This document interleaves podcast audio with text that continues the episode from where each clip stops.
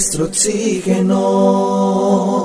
Las reducciones de emisiones o captura de gases de efecto invernadero de la atmósfera se miden a partir de metodologías que elaboran empresas especializadas y que cumplen un riguroso proceso de certificación.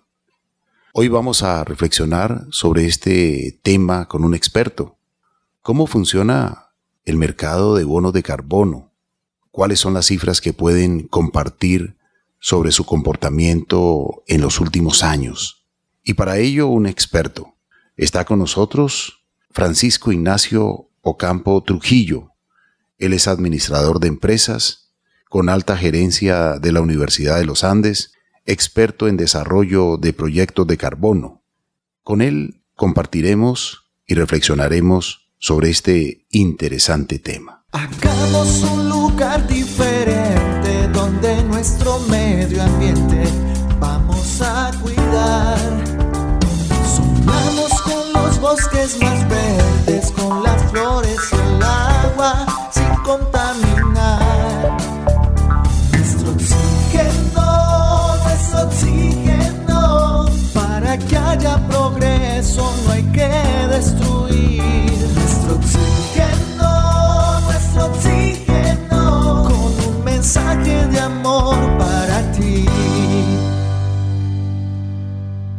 Bienvenidos, amables oyentes y bienvenida, Mariana. Carlos Alberto, muchas gracias. Un saludo cordial para usted y para todas las personas que nos escuchan. Nuestro invitado también ha prestado servicios profesionales en empresas del sector forestal, de servicios públicos, de la construcción, consultor en ordenamiento territorial, director del proyecto forestal de la cuenca del río Chinchiná, Procuenca por 11 años, primer proyecto forestal en Colombia en ser registrado ante la conferencia Marco de las Naciones Unidas para el Cambio Climático. Es consultor de empresas forestales privadas, consultor de Findeter como coordinador del programa Bosques de Paz y en la actualidad es el director ejecutivo de Asocarbono, Asociación Colombiana de Actores del Mercado de Carbono. Le damos la bienvenida a nuestro invitado, director Francisco Ignacio Ocampo Trujillo. Gracias por aceptar la invitación. Muchas gracias a ustedes, Carlos Alberto y Marián. Un gusto saludarlos, estar eh, hoy con ustedes y con su audiencia. Muchas gracias. Gracias a usted por elegir hoy acompañarnos aquí en nuestro oxígeno.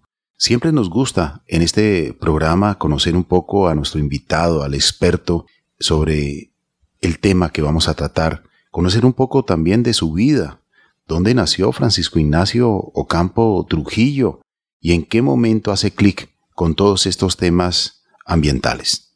Sí, Carlos, yo nací en Manizales y en el desarrollo de mi actividad profesional eh, inicié actividades eh, hace unos 25 años en el sector forestal. Fui allí, fue allí donde realmente hice el clic que usted menciona, aunque anteriormente eh, haciendo, ejerciendo funciones de director financiero de las empresas públicas de Manizales, conocí eh, toda la realidad de las cuencas que abastecen los acueductos en mi ciudad, me sensibilicé en el tema y posteriormente, como le menciono, empecé a trabajar en empresas del sector forestal con las que estuve ligado por bastantes años y más recientemente, pues ya trabajando en carbono realmente, he estado participando de actividades eh, vinculadas al sector forestal y al sector ambiental. Don Francisco, le quiero consultar acerca de esa procuenca que ustedes han estado trabajando ya desde hace 11 años, el proyecto forestal para la cuenca del río Chinchiná. ¿Cómo inició todo este proyecto y cómo terminó usted siendo el director de este proyecto tan interesante? Bueno, en, realidad es un proyecto que inició en el año 2001, cuando se, fue electo el alcalde Germán Cardona, exministro de Transporte, que, cuya campaña yo me vinculé eh, desde la actividad programática de la campaña y dada la experiencia y el conocimiento que tenía en los asuntos forestales y ambientales, aporté en ese programa algunas ideas que posteriormente el alcalde tuvo a bien desarrollar, entre ellas este proyecto, el proyecto forestal para la cuenca del río Chinchiná. Ese proyecto eh, nació en esa alcaldía, pero con unos antecedentes muy importantes. Manizales escindió la prestación de los servicios públicos en la década de los 90 eh, y creó el Instituto Financiero para el Desarrollo y Financiación de Manizales, el Infimanizales. El Infimanizales, al haber ascendido los servicios públicos la ciudad, vendió la participación municipal en la empresa de teléfonos, el 45% fue vendido a empresas públicas de Medellín. Con esos recursos y con la constitución de una nueva empresa que se denominó Aguas de Manizales para la prestación del servicio de acueducto de alcantarillado, Infimanizales entregó la prestación del servicio a Aguas de Manizales que debía pagar unas, eh, una comisión de uso por las, eh, por las redes de acueducto de alcantarillado. Eh, entonces, eh, ese, ese pago se definió en el 10% del valor de la facturación bruta y esos recursos infimanizales debía aportarlos en actividades de manejo de cuencas y compra de tierras. Y esos recursos específicamente dieron lugar a la creación del proyecto forestal para la cuenca del río Chinchiná, que se desarrolló yo estuve allí hasta finales de 2011. Eh, se vincularon más de 300 propietarios de predios de la cuenca. Se reforestaron algo más de 4.000 hectáreas entre actividades productivas, comerciales y actividades de restauración y de regeneración de bosques naturales en zonas eh, estratégicas para la eh, prestación del servicio de acueducto. Ese proyecto eh, se vinculó desde el inicio a la intención de generar bonos de carbono a partir del mecanismo de desarrollo limpio de Naciones Unidas, en ese entonces bajo el protocolo de Kioto. Esa certificación fue un proceso bastante complejo que duró más de ocho años hasta que en 2010 eh, se logró la certificación. Cuando iniciamos el proceso, el proyecto era el tercer proyecto forestal en el mundo que se vinculaba a actividades del MDL, del Mecanismo de Desarrollo Limpio para Proyectos Forestales. Y cuando terminamos certificados, fuimos el catorceavo proyecto certificado en el mundo y el primero en Colombia. Básicamente, el proyecto consistió en eh, originar una alternativa ambiental y productiva para la ciudad y la región con base en los cambios de uso del suelo en la cuenca del río Chinchiná, que abastece el acueducto de Manizales y de sus municipios vecinos, Chinchiná, Palestina, Villa María, Neira. Y entonces, eh, pues desarrollamos todas estas actividades que les he comentado. Todas las actividades que invitan precisamente a, a los bonos de carbono y a proteger muchas zonas en Colombia, Usted nos hablaba de, Chinchiná, nos hablaba de, este lugar maravilloso que está muy ubicado como en el eje cafetero de nuestro país. Pero hablemos un poco también a nivel global, ¿por qué se comienza a preocupar la humanidad por los bonos de carbono? Y usted nos explicó hace un momento que el primero en Colombia en lograr estos bonos de carbono pues fue este proyecto que usted nos hablaba, pero expliquémosle a los amables oyentes por qué la preocupación por los bonos de carbono, qué son esta compensación. Sí, desde los años, principios de los años 90, Naciones Unidas, en la conferencia de Río de Janeiro, eh, conformó la Convención Marco de Naciones Unidas sobre el Cambio Climático.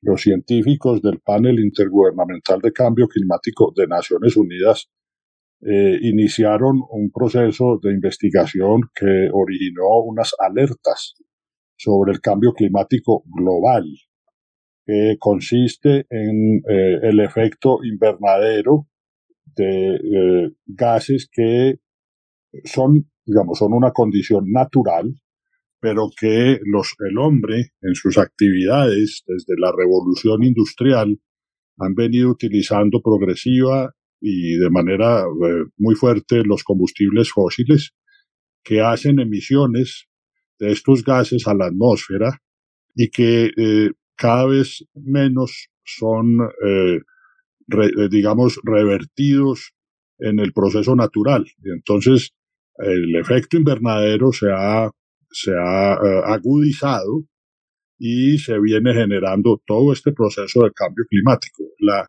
digamos que el planeta requiere del calentamiento. Si no hubiera ese proceso natural, no habría vida en la Tierra. Pero estos procesos de agudización lo que están llevando son efectos de eh, aceleración de este cambio, eh, de este calentamiento que está poniendo en peligro la vida de la humanidad y del planeta Tierra en consideración a los fuertes aumentos de las temperaturas que todos estamos sintiendo eh, cada vez de, de, mayor manera. Entonces, para combatir el cambio climático, eh, la Convención Marco de Naciones Unidas eh, empezó un proceso en el que se conformaron anualmente lo que se llaman las conferencias de las partes, las COP. Estas conferencias tienen el, sentido de eh, originar normativa que enfrente el avance del cambio climático, lo mitigue. Y fue así como se configuró en la conferencia de Kioto en 1997 el protocolo de Kioto, que obligaba a los países desarrollados a reducir las emisiones de gases de efecto invernadero en unos porcentajes referenciados al año 1990. El protocolo de Kioto demoró en entrar en funcionamiento hasta 2004. Todos estos procesos de las conferencias de las partes pues tienen una incidencia en lo político y hay muchos estados y gobiernos que mm, difícilmente se involucraron en estos procesos. Eh, menciono a China, eh, en su momento Estados Unidos, Canadá, que iban y venían en estos procesos. El protocolo de Kioto entonces empezó a funcionar en 2004.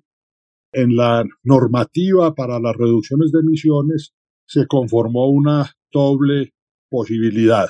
Reducir las emisiones en la fuente, que eran las obligaciones que tenían los gobiernos y las empresas, y o compensar parte de esas reducciones de emisiones mediante bonos de carbono que fuesen producidos en países en vías de desarrollo en procesos, en, en proyectos limpios, en proyectos de reducción de emisiones de gases efecto invernadero.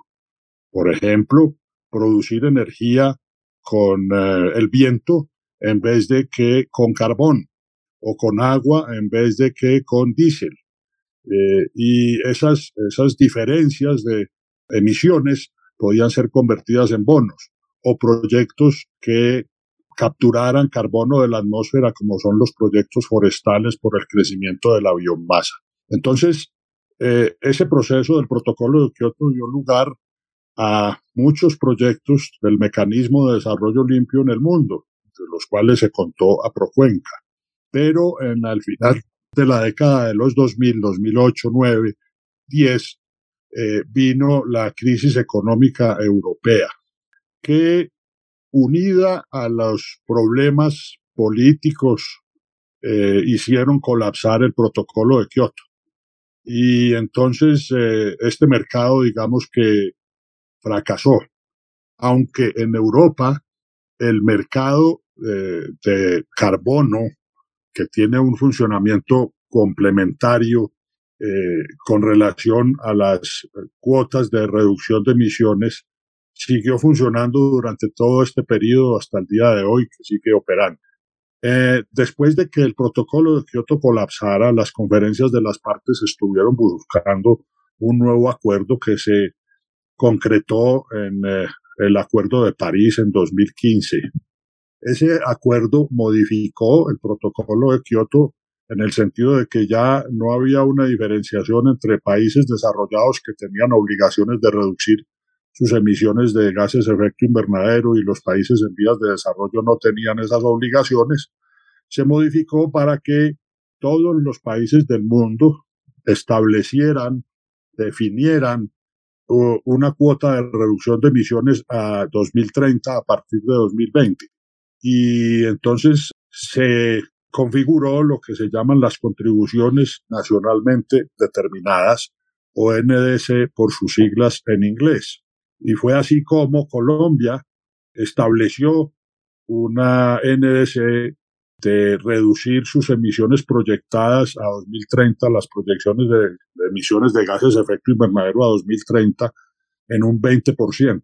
Y más recientemente, en diciembre de 2020, Colombia aumentó esa ambición para reducir las emisiones de gases de efecto invernadero proyectadas a 2030 en un 51%. Eh, para ello, el Estado colombiano inició un proceso para definir una política pública sobre el cambio climático que incluyó la medida de la creación del impuesto nacional al carbono, impuesto que se mm, grabó a los eh, combustibles fósiles líquidos en 2016 y en 2017 eh, emitió, expidió el decreto 926 que reglamentó la no causación del impuesto al carbono que dio origen al mercado de carbono en Colombia. Entonces es un proceso que lleva ya más de 20 años, que ha venido evolucionando y que en los últimos años, cinco años, ha podido ser, eh, digamos, aplicado en Colombia a partir de la creación del impuesto nacional al carbono. Señor Francisco, quisiera preguntarle si, digamos, un bono de carbono equivale a una tonelada, evitar que se libere una tonelada de CO2 a la atmósfera. Sí, o que, o que se capture en el caso del crecimiento de la biomasa forestal. Sí, es una tonelada de carbono por un bono.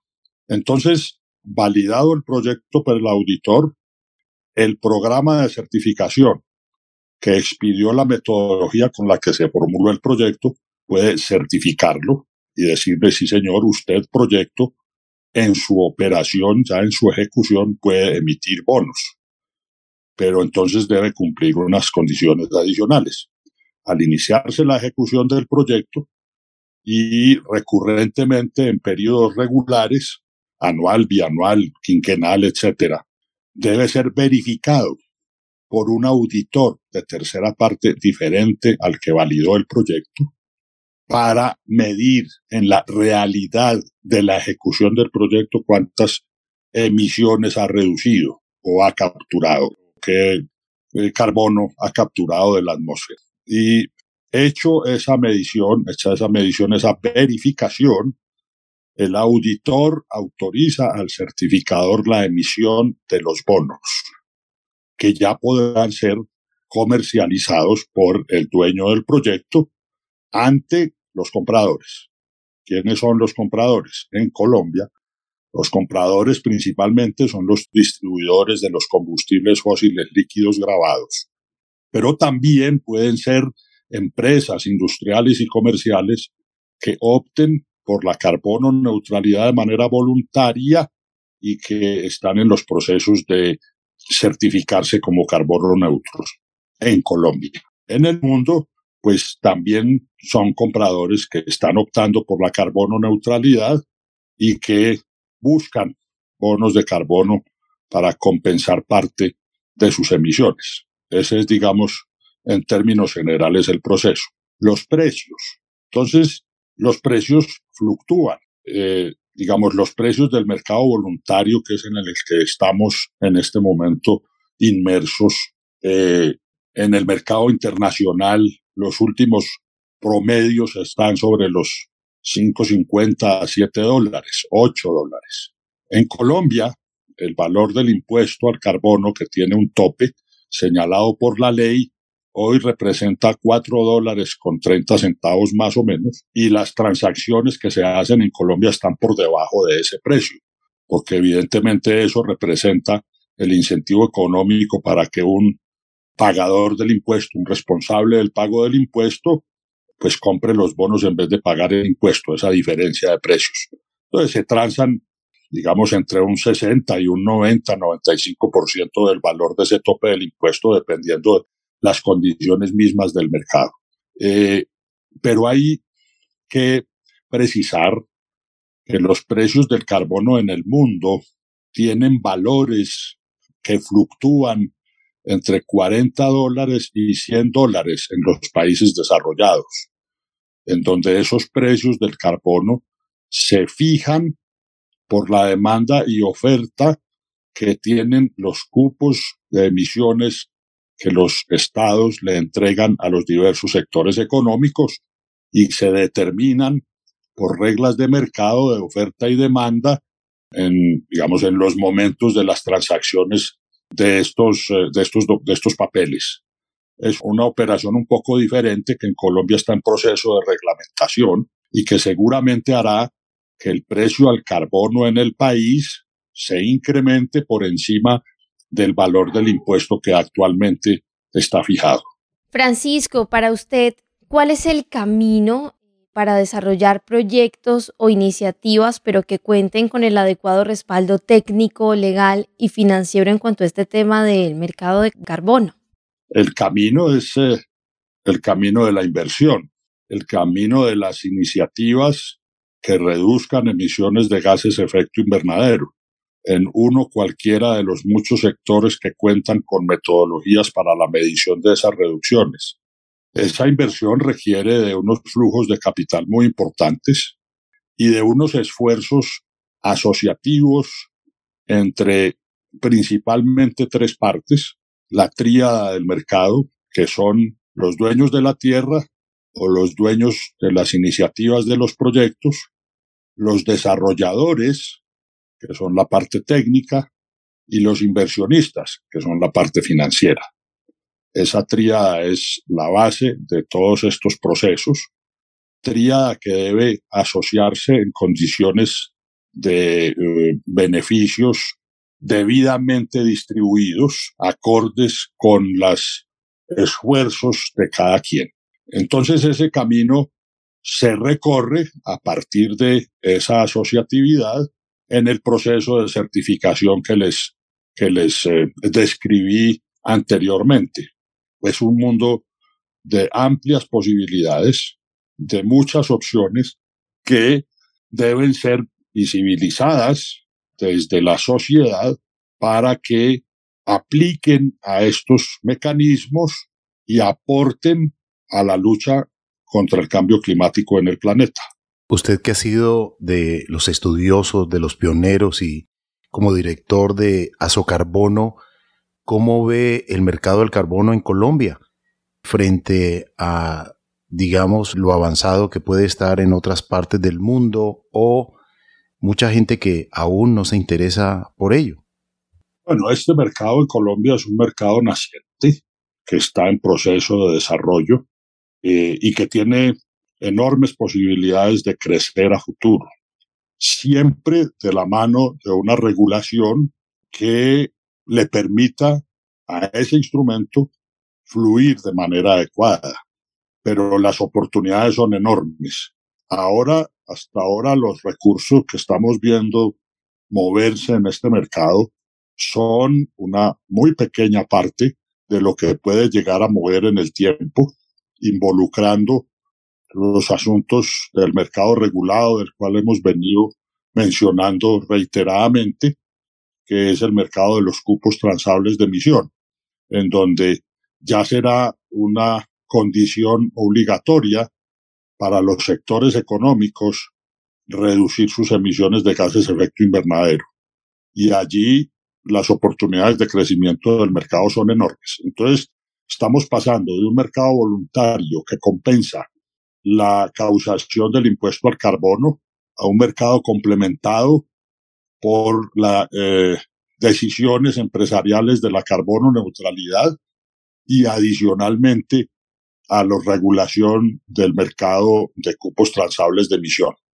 Esos tres elementos sumados serán un referente de crecimiento muy importante para los mercados de carbono en el país, que comparados frente a los mercados europeos, pues evidentemente eh, estamos en una eh, posición de incipiencia.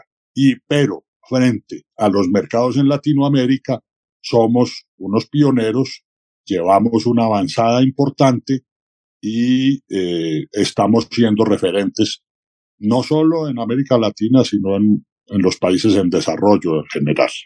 Azocarbono tiene página web, tiene una línea, digamos, telefónica de orientación a las personas que quieran entrar en el mercado de los bonos de carbono. Sí, cómo no. La página web de la de Azocarbono es www.azocarbono.org. El correo eh, para contactar la asociación es info arroba y el teléfono celular de la asociación es 323 288 8944. Señor Francisco, pues felicitaciones por este gran trabajo de azocarbono que están trabajando para mitigar los efectos del cambio climático. Es una labor urgente, una responsabilidad colectiva que tenemos los seres humanos con el futuro de las nuevas generaciones para que se mantenga el bienestar. Le deseamos a usted y a todo su equipo interdisciplinario lo mejor de lo mejor. Gracias, eh, Marian y Carlos Alberto, por la invitación y a todos sus oyentes. Eh, un gusto haber eh, compartido estos minutos en su importante programa. Un saludo y un abrazo especial. Gracias, lo mejor de lo mejor siempre para usted. También para ustedes, amables oyentes, muchas, muchas gracias. Debemos entender lo que significan los bonos de carbono y sumarnos porque todos debemos trabajar para mitigar el cambio climático. Son muchas las acciones interdisciplinarias que debemos realizar para mantener el equilibrio y la vida, la maravillosa vida de este planeta.